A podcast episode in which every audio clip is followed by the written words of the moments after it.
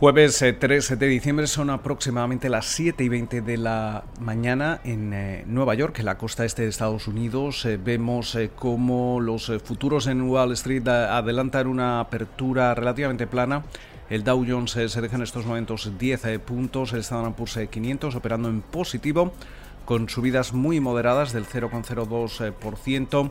En verde también el Nasdaq subiendo un 0,2%. Por su parte, el West Texas Intermediate se transa en los 44,95 eh, dólares el barril y esa rentabilidad del bono americano a 10 años se sitúa en el 0,92%. Importante hacer referencia a ese cruce euro-dólar que se sitúa en estos momentos en los 1,21 dólares. Una sesión que llega precedida por múltiples eh, temas. Quizá uno de los más importantes sigue siendo eh, qué es lo que va a ocurrir con ese próximo estímulo fiscal en un momento en el que seguimos eh, viendo síntomas de fatiga para la recuperación y en el que el número de hospitalizaciones en Estados Unidos por eh, COVID-19 supera un nuevo récord. Estamos hablando de 100.000 eh, personas. Eh, las muertes eh, también superaban récords diarios de 2.700, mientras que vemos como, por ejemplo, la ciudad de Los Ángeles impone un nuevo confinamiento que se postula en estos momentos como uno de los más estrictos aquí en, el país.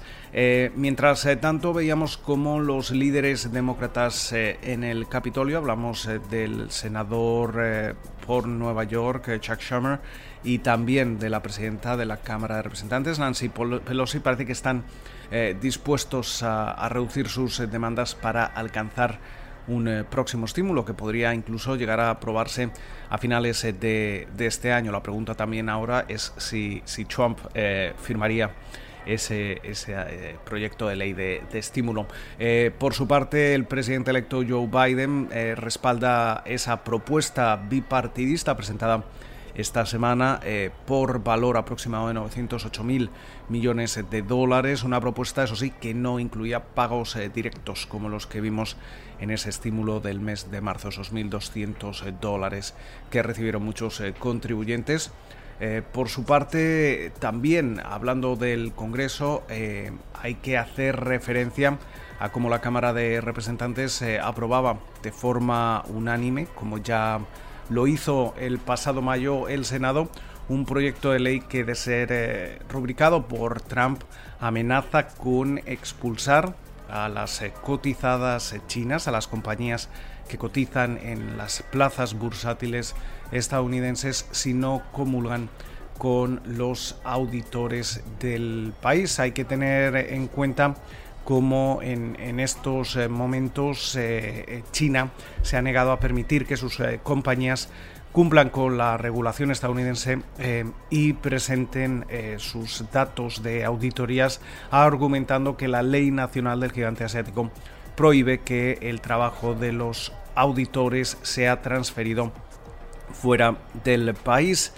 Hay que tener en cuenta que en estos momentos las eh, plazas bursátiles estadounidenses acogen a más de 250 compañías chinas o con sede en Hong Kong, con una capitalización aproximada de 2 billones con B de dólares, eh, según los datos de SP Global Market Intelligence.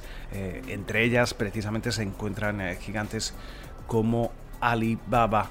Mientras eh, tanto, también eh, hay que destacar cómo seguramente hoy vamos a seguir viendo subidas eh, para Tesla, porque Goldman Sachs ve un potencial alcista para este valor de casi el 30% y sitúa el precio objetivo del fabricante de coches eléctricos liderado por Elon Musk en los 780 dólares.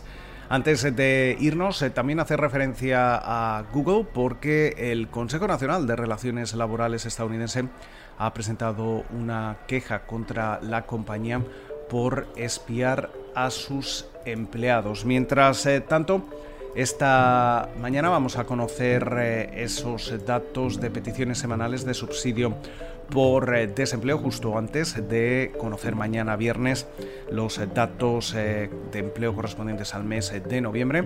También vamos a estar atentos a ese ISM del sector servicios, el PMI compuesto y después de que cierre el mercado vamos a conocer los datos de ese balance de la Fed. Con lo cual, muchísimas referencias Esperamos que pasen ustedes un feliz eh, jueves y como de costumbre nos volvemos a escuchar durante la mañana del viernes.